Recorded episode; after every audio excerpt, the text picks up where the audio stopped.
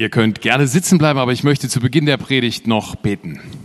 Herr, wir haben das gerade gesungen, wie groß du bist. Und doch merke ich immer wieder, wie du großer Gott, der ganz viel Großes wirkt auf dieser Welt, aber auch in meinem Leben, dich runterbeugst zu mir und ganz klein wirst für einen kurzen Moment und mit mir gehst. Ich möchte dir die Ehre geben für alles, was ich erlebt habe mit dir, gerade in den letzten Wochen. Ich möchte das jetzt auch, wenn ich das an meine Geschwister weitergebe, dass alle merken, Herr, dass du wirklich im Mittelpunkt stehst, in meinem Leben, aber auch in dieser Gemeinde. Herr, du bist der Gott, der zu uns redet. Lass uns, so wie ich das oft bitte, lass uns offene Herzen haben. Lass uns nichts zurückhalten. Lass uns nicht in unser Kämmerchen verziehen, sondern lass uns für diesen Moment jetzt offene Ohren haben für das, was du zu sagen hast. Ich will dir auch nicht mit irgendwelchen lustigen Geschichten im Weg stehen, sondern ich möchte, Herr, dass du durchscheinst mit dem, was du heute für jeden hast. Amen. So, jetzt bin ich mal gespannt, wie das klappt, wenn man Folien per Kopfnicken und äh, Hinweis schaltet. Das ist eine ein bisschen komplexer Name für eine Predigt, aber ihr werdet, das wird sich euch jetzt Schritt für Schritt erschließen. Drei Erlebnisse mit Jesus oder Loslassen, dein Weg zu mehr Freiheit und Leichtigkeit. Große Worte. Am Ende möchte ich euch drei spezielle Erlebnisse mitteilen, die ich in den letzten drei, vier Wochen erlebt habe. Ich bin jemand, wenn ich Gottes Führung, Gottes Reden erlebe, dann ist das häufig, dass ich mich kurz umdrehe und merke, da ist irgendeine Spur in meinem Leben gewesen, irgendwas Gutes, und wenn ich meinen Fokus darauf einstelle, also wenn ich meinen Fokus nicht nur auf mich richte, sondern darauf, wo könnte denn Gott sein, dann entdecke ich das. Und insofern ist das heute mehr wie so eine Aneinanderreihung von Zeugnissen plus einer sich daraus ergebenden Erkenntnis. Und auf den Weg möchte ich euch einladen, mit mir zu gehen. Das erste Erlebnis hat mit einem sehr bekannten Song zu tun, den die meisten von euch wahrscheinlich kennen. Aber erstmal zum Anfang der Geschichte. Wie die meisten von euch wissen, arbeite ich in einer Werbeagentur und an diesem speziellen Abend gar nicht lange her. Der Tag neigte sich dem Ende zu. Ich war auf dem Weg nach Hause, habe noch meine Kaffeetasse in die Geschirrspülmaschine gestellt, sah ich, dass da drei Leute irgendwo zusammensaßen und sehr engagiert miteinander redeten. Mein Kompagnon Didi und zwei Mitarbeiterinnen und ich dachte, jetzt hörst du doch mal, worum geht's da eigentlich in dem Gespräch? Warum sind die so leidenschaftlich? Und dann schnappte ich so erste Gesprächsfetzen auf und ich merkte, die Hauptfrage war, warum ist das heute eigentlich so schwierig, dass man eine Gemeinde findet, die zu einem passt? Das war die Frage. Also drei junge Christen, alle deutlich jünger als ich, saßen da und fragten sich, warum ist das heute eigentlich so schwierig, speziell für junge Leute. Ich habe mich dann dazugesetzt, habe mich dann in das Gespräch eingeklinkt und wir haben alle, alle möglichen Punkte so gesammelt. Na ja, die jetzige Generation, Generation Y, die wollen ja immer Sinn hinter allem sehen und die stellen viel mehr in Frage, als das Menschen meines Alters so normalerweise tun. Und dann sagte eine der beiden jungen Frauen, ich weiß nicht, wenn ich eine Zeit lang in einer Gemeinde bin, dann gibt's immer irgendwas, was mir nicht gefällt. Und dann sagt sie noch, und manchmal frage ich mich auch, was habe ich eigentlich davon, dass ich da hingehe? Was bringt mir das eigentlich, in dieser Gemeinde zu sein? Und das war der Moment, wo Didi sie anguckte und ich merkte, er weiß jetzt gar nicht so richtig, was er sagen soll. Aber dann hat er gesagt, geht's nicht nur darum, nicht nur nicht darum, was dir, was mir gefällt in dieser Gemeinde? Geht es nicht manchmal auch darum, was ich vielleicht für andere tun könnte? Und dann haben wir natürlich alle sofort zugestimmt und gesagt, ja, da geht es natürlich auch rum. Und ich habe mich erinnert an dieses Zitat von John F. Kennedy, was er in seiner Antrittsrede damals äh, gesagt hat. Ask not what your country can do for you, ask what you can do for your country. Das sind natürlich große, gewichtige Worte eines Politikers. Das hat so seine ganze Ära geprägt. Also frag nicht du, was dein Land für dich tun kann, oder ich übersetze schon mal, frag nicht, was deine Gemeinde für dich tun kann, sondern frag, was du für dein Land, was du für deine Gemeinde tun kannst. So. Also mit dieser philosophisch schweren Erkenntnis sind wir dann auseinandergegangen. Ich würde sagen, das Gespräch hatte am Ende kein richtiges Ende. Aber wir merkten ich sage es jetzt mal so, da hat Gott so ein Thema in uns reingelegt. Wenn ihr jetzt mal auf die nächste Folie umschalten könnt. Ich habe also am nächsten Morgen mit Sanne, so wie wir das jeden Morgen tun, äh, einen Sjödin-Text gelesen. Und in dem Sjödin-Text geht es unter anderem um einen Song, den Paul Anka geschrieben hat, also den Text. Claude François, ein Franzose, hat die Musik geschrieben und Frank Sinatra hat ihn berühmt gemacht. Und der heißt My Way. Jetzt frage ich mal so in die Runde, kennt ihr den alle vermutlich? Aber ich mute euch jetzt mal zu, dass ihr euch das nochmal so in Erinnerung ruft. Wir hören da jetzt mal rein in diesen Song und wenn ihr den jetzt mal abspielen könnt, ich habe mal so die ersten Takte für euch mitgebracht, damit ihr mal wieder so in diesem Text baden könnt, was der junge Mann da singt.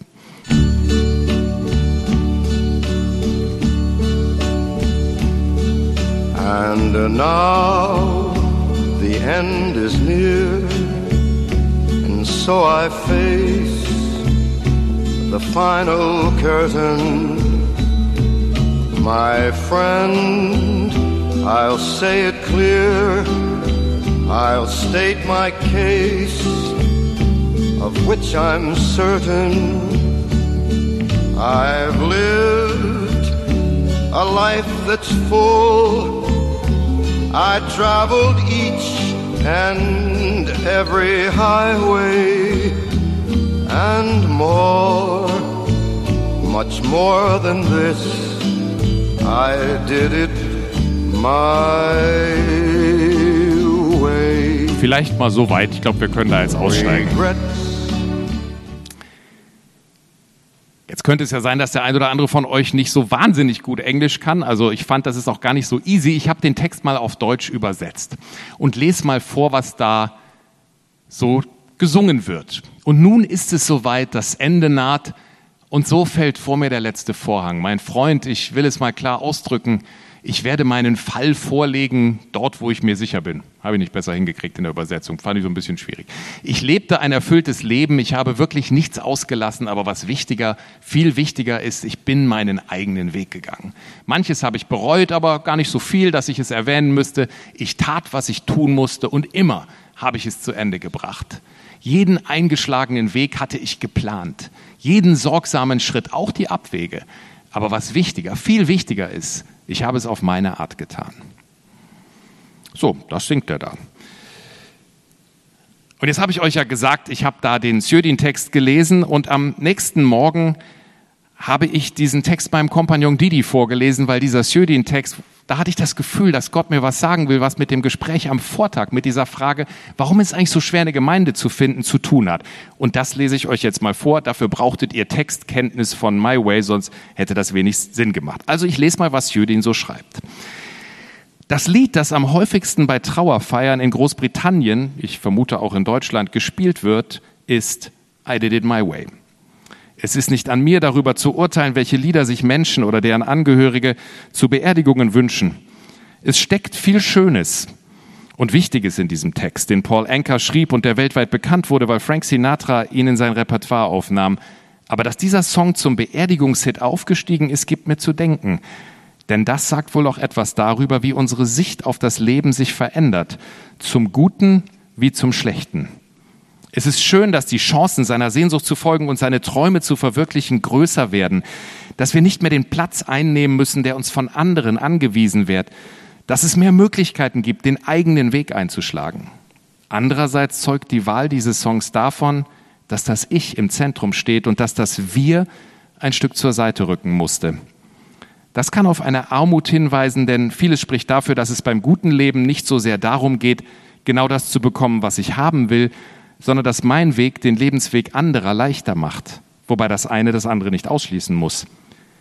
Wir sind ständig miteinander verbunden und doch einsamer als früher, einsam mitten in unserem gigantischen Netzwerk. Einer der eindrücklichsten Schlussfolgerungen, unser Gefühl des Wohlbefindens hat weniger mit unserem Wohlstand als mit unseren Beziehungen innerhalb der Gesellschaft zu tun. Zu einer Organisation oder zu einer sozialen Gruppe, ich ergänze, zu einer Gemeinde zu gehören, ist entscheidend für unser Wohlbefinden. Mein Weg ist natürlich nie nur mein Weg. Meinen Weg gehen kann auch die Definition eines einsamen Lebens sein. Mein Leben ist nicht nur meins, es gehört zu den Menschen, die mich umgeben, die ich gewählt habe und die das Leben für mich gewählt hat. Mich täglich zu fragen, wie ich deren Wanderung erleichtern und ihnen etwas geben kann, ist meines Erachtens der sicherste Weg, um selbst ein sinnvolles Leben zu führen. Soweit Herr Sjödin, der übrigens in Schweden ein Pastor ist, der in der Pfingstbewegung zu Hause ist. Das habe ich also meinem Kompagnon Didi vorgelesen und als ich fertig gelesen habe, merkte ich, der weint. Der war total emotional. Da habe ich gesagt, was ist denn mit dir los? Das war doch ein normaler Text aus meiner Morgenlese. Und da sagt er, ja, aber das erinnert mich total an ein Erlebnis. Und dann sagt er, habe ich dir schon mal erzählt, wie ich mich bekehrt habe? Und ich habe ihn gefragt, ob ich diese Geschichte mit euch teilen darf. Und er sagt, na klar. Und er sagt, als er so 16, 17 war, war er im ständigen Zoff mit seiner Mutter. Und immer wenn die Mutter gesagt hat, du, Didi, reiß dich doch mal zusammen. Jetzt habe ich dir schon ein paar Mal gesagt, wie, das, wie du das machen sollst.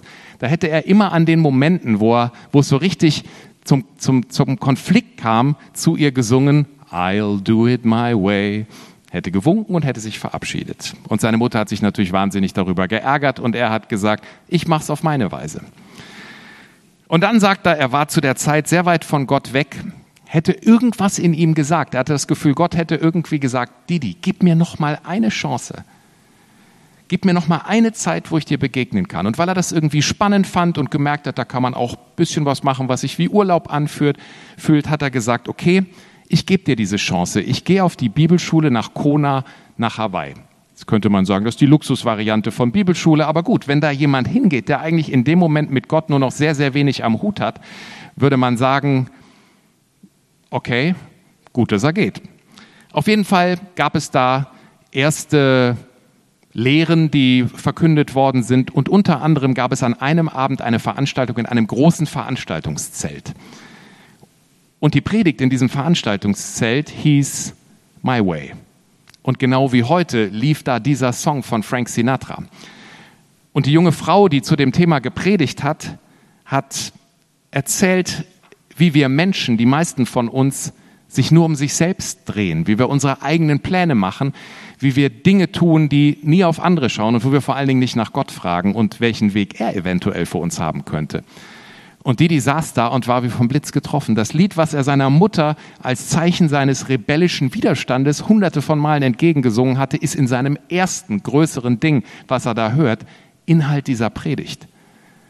Er sagt, er hat angefangen in dem Moment zu heulen, wo diese Predigt losgeht. Er hat ihr zugehört, er hat jedes Wort aufgesaugt, aber er konnte nicht aufhören zu weinen. Und weil ihm das peinlich war, ist er noch lange, lange, lange, bis der Letzte rausgelaufen war aus dem Zelt, saß er weinend da, riesengroßes Zelt, und dann kam die Frau zu ihm, die diese, diesen Vortrag gehalten hat und hat gesagt, was ist los mit dir? Und er sagte, ich bin total berührt, aber ich bin auch total beschämt über das, was ich so die letzten Wochen, Monate, Jahre gemacht habe, wie ich mit meiner Mutter umgegangen bin. Und dann hat ihm die Dame das auseinanderklamüsert und hat das nochmal für ihn persönlich formuliert und hat dann was gemacht und hat gesagt, du, ich habe jetzt keine großen Möglichkeiten, aber lass uns doch mal im Geiste da eine Linie ziehen. Und jetzt stehst du auf der Seite, wo My Way regiert. Und wenn du einen Schritt machst über diese Linie rüber, dann kannst du dein Leben durch diesen symbolhaften Schritt über die Linie rüber Gott geben und sagen, ich will ab jetzt mit dir gehen. Und er sagt, er hat diese Linie angeguckt, als wäre es eine große Mauer und ist mit einem mächtigen Schritt über die Linie gestiegen. Und er sagt, es hat ihm so erwischt, dieser Moment, wo er da drüben ankam, er wusste sofort, Jetzt geht ein neues Leben los. Er sagt, er konnte in dem Moment nicht anders, als sich auf den Fußboden zu setzen zuerst und dann zu legen. Und er sagt, er hat minutenlang da gelegen, weil ihm total klar war, sein altes Leben ist vorbei. Es geht ein neues Leben los. Wenn ihr jetzt mal umschaltet. Ich glaube, wir haben ein bisschen geschaltet oder ich habe ein bisschen, genau. Das ist die Folie, genau. Wenn wir uns irgendwann entscheiden, unseren Weg nicht mehr alleine zu gehen, wenn wir sagen, my way, also mein Weg, wird zu your way, also zu deinem Weg, Jesus. Wenn wir dann verstehen, sein Weg ist gut für uns, dann stellen wir irgendwann auch fest, dieser Weg kann nicht mehr alleine ich oder ich und Gott sein, sondern er führt automatisch dahin, dass es ein Our Way, also ein unser Weg wird. Wir werden automatisch in eine Gemeinschaft eingebettet. Und Didi sagte mir, das war ihm total klar in dem Moment. Jetzt ist er Teil von einer großen Gemeinschaft. Ich glaube, dass unser Leben dann spannend wird, wenn wir das verstehen, dass das nicht um meinen Weg geht. Und wenn es dass es darum geht, dass Gott uns an die Hand nehmen will und dass Gott uns Geschwister geschenkt hat. Das ist gut. Und am Ende glaube ich, wenn wir zurückschauen, irgendwann an diesem Tag, dann werden wir doch feststellen, es ist mein Weg gewesen, also mein individueller Weg, den Gott mit mir gegangen ist, aber eben nicht alleine, sondern an seiner Hand und mit meinen Geschwistern. Daran schließt sich jetzt eine zweite Geschichte an. Die hat was zu tun mit diesem Buch. The Message, also ich mute euch heute viel Englisch zu. Ich hoffe, ihr verzeiht es mir, aber das ist halt die authentische Geschichte. Das Buch gibt es blöderweise nur auf Englisch, aber keine Angst, ich werde euch alles übersetzen, was relevant ist. Also The Message, die Botschaft. Ich habe das schon ein paar Mal erlebt, dass eine neue Bibelübersetzung, also auf einen Text in einer anderen Art und Weise zu gucken, mir Dinge komplett neu aufgeschlossen hat. Und irgendwann hat mir mal jemand empfohlen, hat gesagt, das könnte ich mir vorstellen, diese Eugene Peterson, The Message, die Botschaft Bibel, die könnte was für dich sein. Und ich habe angefangen, irgendwann, nachdem das Ding zwei, drei Jahre im Schrank schlummerte, mal aufzuschlagen und zu lesen und habe gemerkt, was für eine Lebendigkeit dieser Peterson in der Sprache hat und wie die Texte mir auf einmal neu und voller Kraft entgegenkamen. Und ich habe dann irgendwann meine Lese, als ich wieder angefangen habe, das Neue Testament zu lesen, umgestellt, habe hier gelesen und irgendwann kam ich bei Matthäus 11, 28 bis 30 vorbei und dieser Text hat mich wirklich umgehauen. Ich mute ihn am Anfang auch euch jetzt nochmal auf Englisch zu, gleich kommt die Übersetzung. Ich lese ihn euch mal auf Englisch vor, denn das war die Version, die mich so erwischt hatte. Are you tired, worn out, burned out on, burned out on religion? Come to me, get away with me and you'll recover your life. I'll show you how to take a real rest. Walk with me and work with me. Watch how I do it. Learn the unforced rhythms of grace. I won't lay anything heavy or ill fitting on you. Keep company with me, and you'll learn to live freely and lightly. Das ist bei mir eingeschlagen wie eine Bombe. Ich übersetze euch das mal. Und zwar die wichtigen Passagen. Mach dich mit mir auf den Weg und du wirst das Leben ganz neu entdecken. Geh an meiner Seite. Da musste ich auch dran denken, als ich den My Way Song eben hörte. Da ist quasi der, die Anhängerkupplung Mach dich mit mir an die Arbeit und bei allem schau zu, wie ich es mache. Bleib in meiner Nähe und du wirst lernen, wie du freier und leichter leben kannst. Das hat mich wirklich elektrisiert. Da sind Worte drin, und zwar ganz schön viele, die so in mein Leben gesprochen haben, wo ich gedacht habe, klar, leichter, freier leben. Das ist genau, was ich möchte. Ich möchte, dass die Dinge, die mich belasten, weggehen. Ich möchte mit Jesus gehen. Ich möchte mit Jesus arbeiten, was auch immer das heißt. Ich möchte Jesus anschauen. Das war ein richtiger persönlicher Jüngerschaftsmoment für mich, wo ich gedacht habe, ja, dir, Jesus, möchte ich folgen. Und wie gesagt, man könnte sagen, ich möchte deinen Weg gehen, nicht meinen. Ich möchte, dass mein Weg zu deinem Weg wird. Ich möchte dir zuschauen, dich beobachten. Ich möchte mit dir zusammenarbeiten. Ich möchte gemeinsam mit dir unterwegs sein, gemeinsame Zeit mit dir haben, Gemeinschaft miteinander haben. Und was wird das Ergebnis sein? Das Ergebnis wird sein, mein Leben wird leichter und freier. Mehr Leichtigkeit, mehr Freiheit.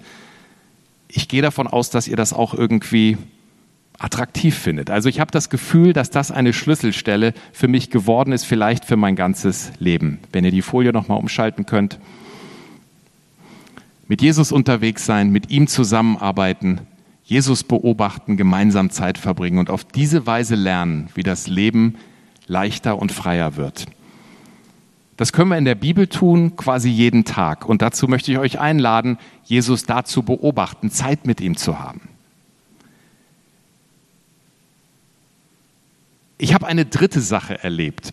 Das ist jetzt das dritte Erlebnis, das ich mit euch teilen möchte. Und das schließt wiederum da an. Ich habe mich dann gefragt, was genau bemerke ich denn, wenn ich dir zuschaue? Was könnte das denn sein? Und irgendwann morgens kam Sanne um die Ecke mit ihrer Lutherbibel aufgeschlagen und sagte, hier ist irgendeine Stelle, die klingt bei Luther sehr harsch. Guck doch mal bei deinem Petersen nach, was da drin steht. Und dann guckte ich nach und stellte fest, Statt der etwas harschen Übersetzung, die da, glaube ich, hassen hieß bei Luther, stand da let go, loslassen. Du sollst etwas loslassen.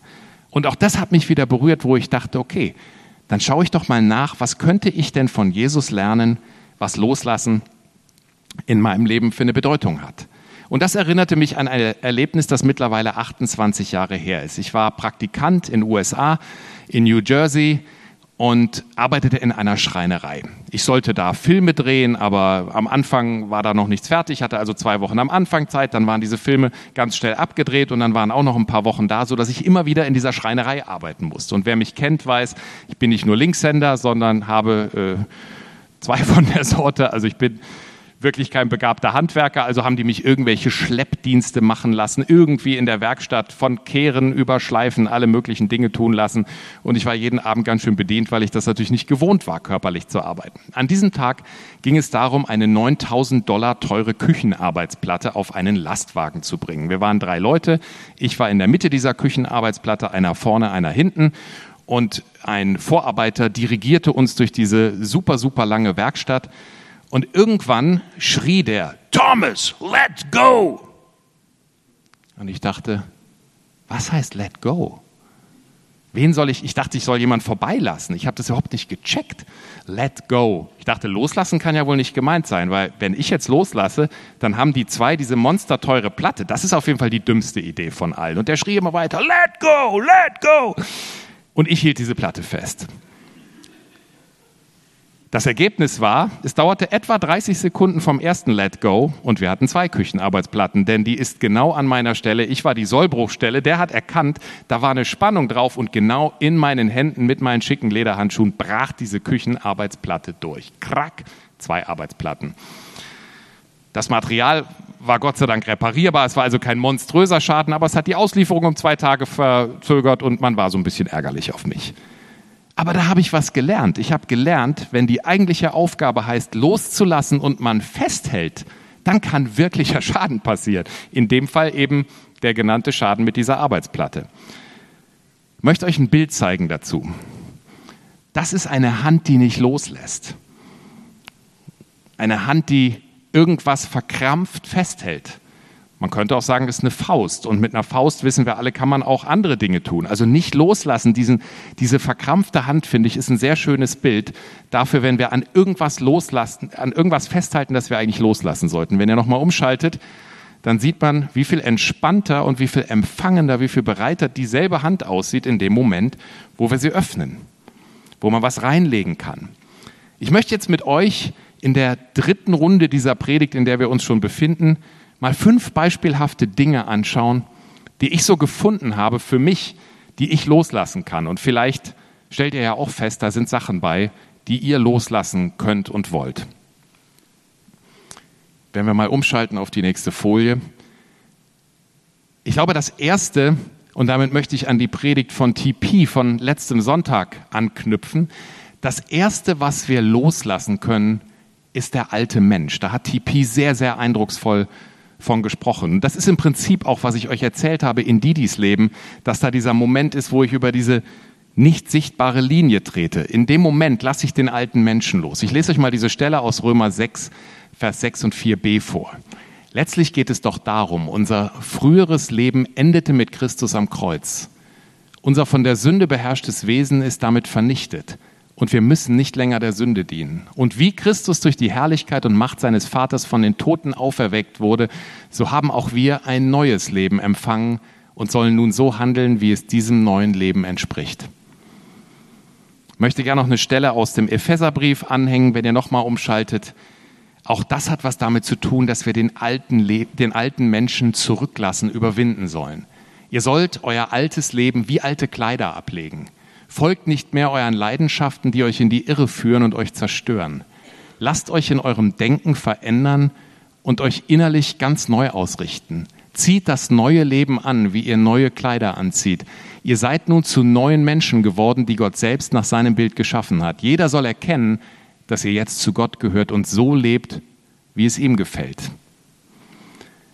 Wenn wir den alten Menschen ablegen, wenn uns das gelingt, wenn wir diesen neuen Menschen anziehen, also in dieser jetzt offenen, loslassenden Hand merken, da gibt es so viel zu empfangen. Das ist eine lebenslange Aufgabe. Man ahnt das, wenn man diese großen Dinge, diese großen Bezüge liest. Aber wenn uns das gelingt, dann glaube ich, ist da für uns ganz viel Gutes und ganz viel Reichtum drin. Und dann wird auch jeder erkennen, dass wir zu Gott gehören, wenn wir so leben, wie es ihm gefällt. Aber die Grundvoraussetzung, die Grundbedingung ist, dass wir zunächst mal das Alte loslassen, dass wir die Hand aufmachen, dass wir den inneren Krampf lösen, den wir an vielen Stellen so haben. Was können wir noch loslassen?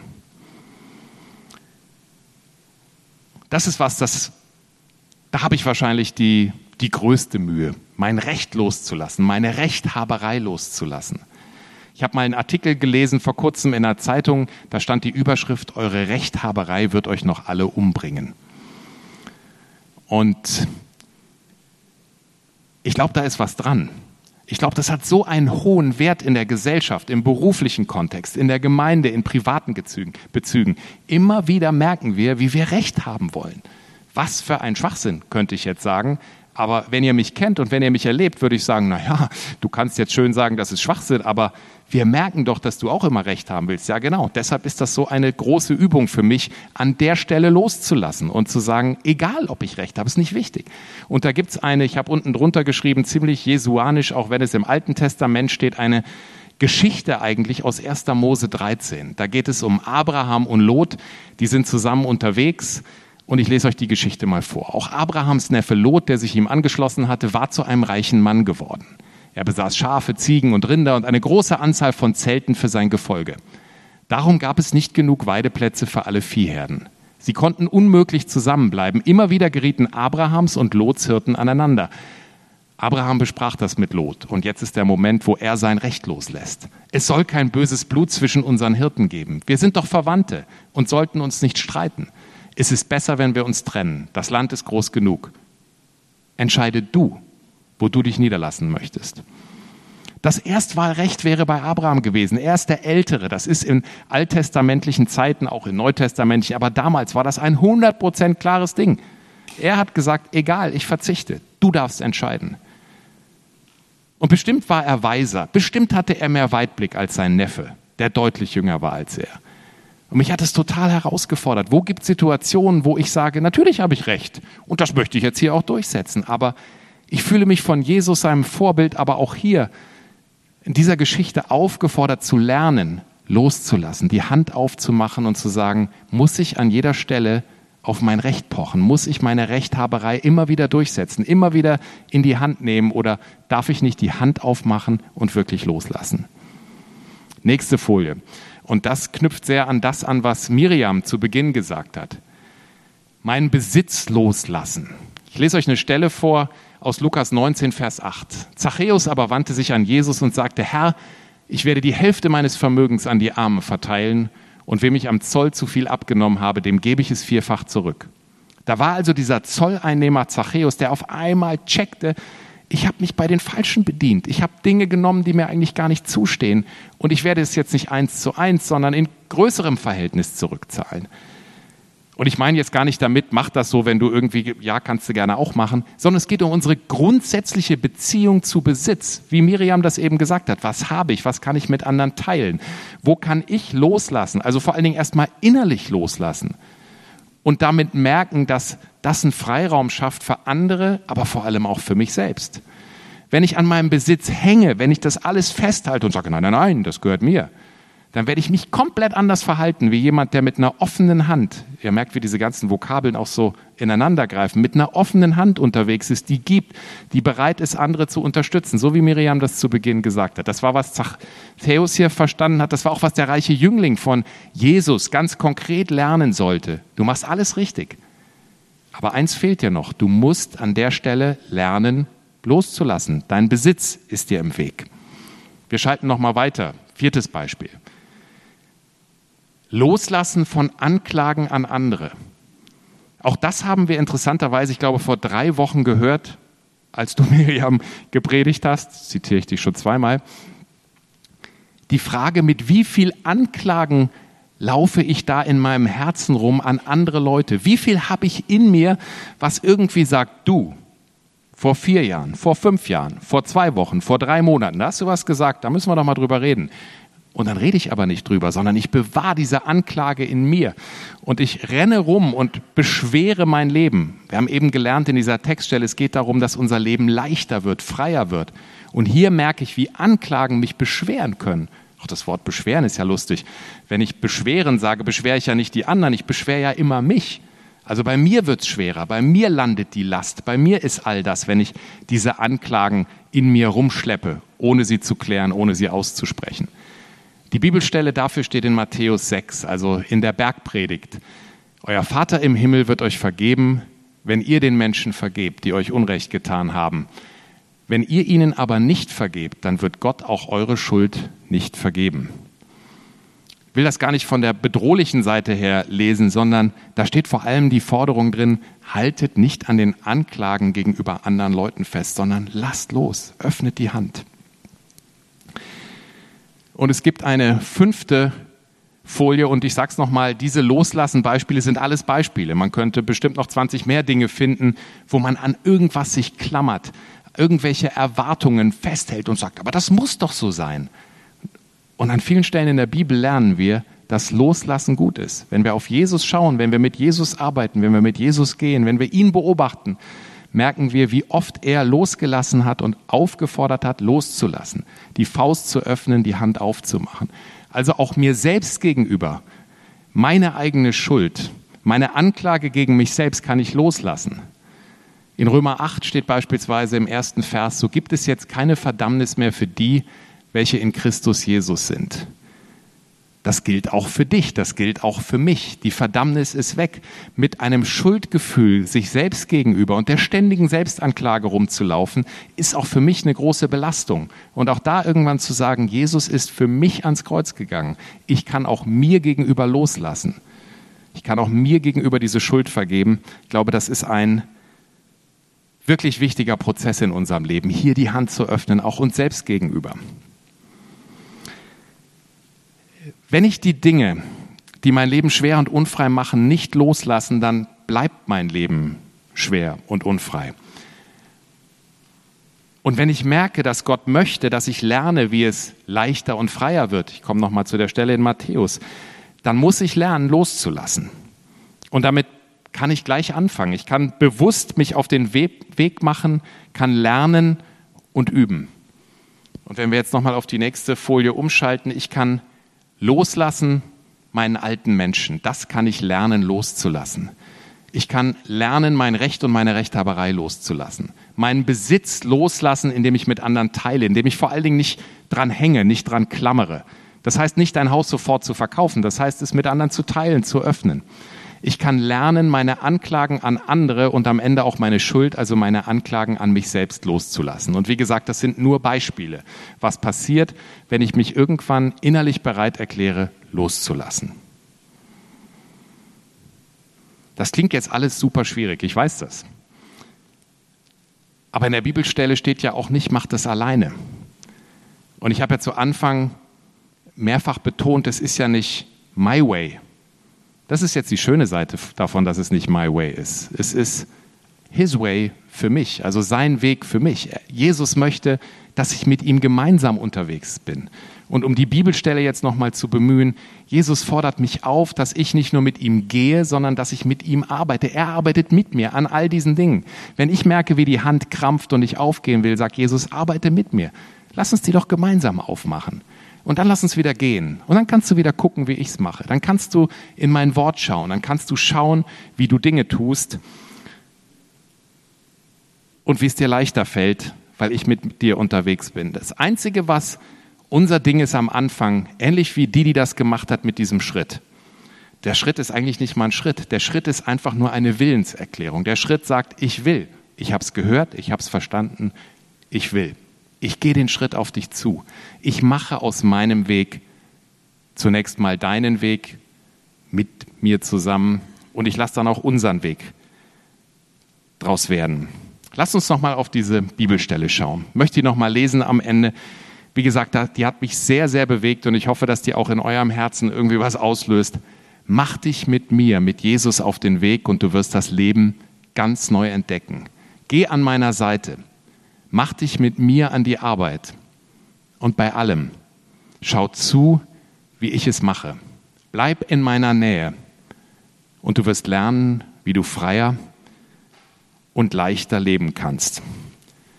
Und das wünsche ich euch, das wünsche ich uns, wenn du nochmal umschaltest, dass es uns gelingt, loszulassen. Dass es dir gelingt, vielleicht an einer Stelle, wo du merkst, da krampf ich, da halte ich was fest und da will die Hand einfach nicht aufgehen. Dass es dir gelingt, loszulassen an den entscheidenden Stellen. Und ich hoffe, dass aus My Way in deinem Leben irgendwann sein Weg wird, dass dein Weg sich mit seinem Weg verbindet Und wenn wir das nochmal von der Ausgangsfrage, warum ist das so schwer, eine Gemeinde zu finden, dass du merkst, da kann auch unser Weg draus werden. Und natürlich bedeutet das, Kompromisse einzugehen. Natürlich bedeutet das, sein Recht, seine Rechthaberei loszulassen. Vielleicht bedeutet es auch, ein bisschen Besitz zu teilen. Vielleicht musst du auch erst Anklagen loslassen. Aber es ist gut, wenn dein Weg am Ende sein Weg und unser Weg ist. Und ich bin sicher, weil Gott uns das in dieser Bibelstelle verspricht, das Ergebnis in deinem Leben wird sein, dass du mehr Freiheit und mehr Leichtigkeit erlebst. Und das wünsche ich uns allen, in dieser Gemeinde als Gruppe, aber auch dir ganz persönlich, dass dein Leben mehr Freiheit und mehr Leichtigkeit erlebt. Amen.